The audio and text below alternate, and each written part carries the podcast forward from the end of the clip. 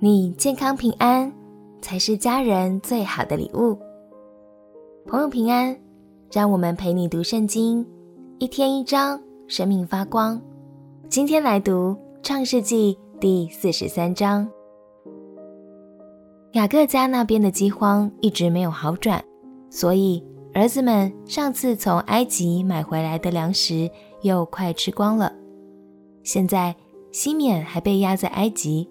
如果要再去买一次粮，儿子们就得配合条件，把便雅悯给带过去。雅各最后会做出怎样的决定呢？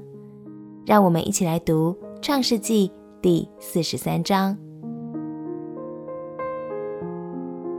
《创世纪》第四十三章，那地的饥荒甚大，他们从埃及带来的粮食吃尽了。他们的父亲就对他们说：“你们再去给我提些粮来。”犹大对他说：“那人谆谆地告诫我们说，你们的兄弟若不与你们同来，你们就不得见我的面。你若打发我们的兄弟与我们同去，我们就下去给你提粮；你若不打发他去，我们就不下去，因为那人对我们说：你们的兄弟若不与你们同来。”你们就不得见我的面。以色列说：“你们为什么这样害我？告诉那人，你们还有兄弟呢？”他们回答说：“那人详细问到我们和我们的亲属，说：你们的父亲还在吗？你们还有兄弟吗？我们就按着他所问的告诉他，焉能知道他要说必须把你们的兄弟带下来呢？”犹大又对他父亲以色列说：“你打发童子与我同去，我们就起身下去，好叫我们和你，并我们的妇人孩子都得存活，不至于死。我为他作保，你可以从我手中追讨。我若不带他回来交在你面前，我情愿永远担罪。我们若没有耽搁，如今第二次都回来了。”他们的父亲以色列说：“若必须如此，你们就当这样行：可以将这地土产中最好的乳香、蜂蜜、香料、墨药、榧子、杏仁，都取一点，收在器具里，带下去送给那人做礼物。又要手里加倍的带银子，并将归还在你们口袋内的银子仍带在手里。那或者是错了。”也带着你们的兄弟起身去见那人，但愿全能的神使你们在那人面前蒙怜悯，释放你们的那弟兄和便雅悯回来。我若丧了儿子，就丧了吧。于是他们拿着那礼物，又手里加倍的带银子，并且带着便雅悯起身下到埃及，站在约瑟面前。约瑟见便雅悯和他们同来。就对家宰说：“将这些人领到屋里，要宰杀牲畜，预备筵席，因为晌午这些人同我吃饭。”家宰就遵着约瑟的命去行，领他们进约瑟的屋里。他们因为被领到约瑟的屋里，就害怕，说：“领我们到这里来，必是因为头次归还在我们口袋里的银子，找我们的错缝，下手害我们。”强取我们为奴仆，抢夺我们的驴，他们就挨近约瑟的家宅，在屋门口和他说话，说：“我主啊，我们头次下来，实在是要糴粮。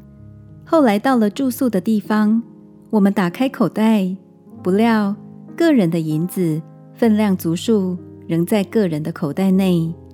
现在我们手里又带回来了，另外又带下银子来糴粮。”不知道先前谁把银子放在我们的口袋里？家宰说：“你们可以放心，不要害怕，是你们的神和你们父亲的神赐给你们财宝在你们的口袋里。你们的银子我早已收了。”他就把西缅带出来，交给他们。家宰就领他们进约瑟的屋里，给他们水洗脚，又给他们草料喂驴。他们就预备那礼物，等候约瑟晌午来，因为他们听见要在那里吃饭。约瑟来到家里，他们就把手中的礼物拿进屋去给他，又俯伏在地向他下拜。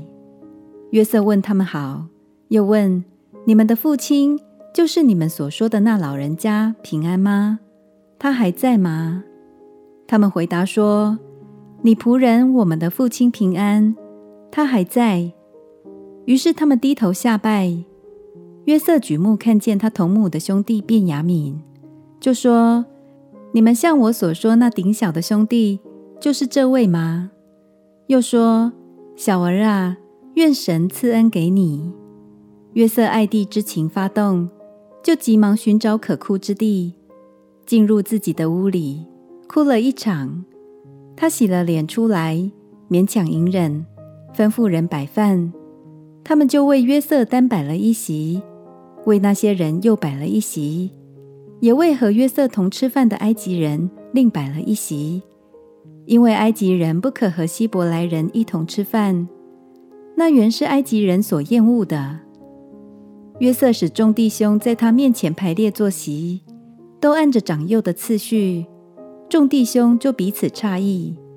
约瑟把他面前的食物分出来，送给他们，但便雅悯所得的。比别人多五倍，他们就饮酒，和约瑟一同宴乐。哥哥们见到约瑟的第一件事，就是赶紧把昂贵的礼物奉上。但约瑟似乎不太在意这些东西，他最关心的是兄弟好不好，家里的老爸爸都平安吗？并且要和兄弟们一起欢聚吃饭。亲爱的朋友，有时候我们也会很执着的想给家人最好的物质生活，觉得够昂贵才够体面，够得人心。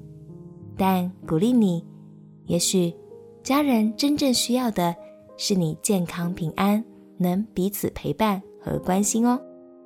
我们一起来祷告，亲爱的天父，求你赐给我智慧。能给予家人所需要的爱，使我们的家融洽美满。祷告奉耶稣基督的名求，阿门。祝福你健康平安，陪你读圣经。我们明天见。耶稣爱你，我也爱你。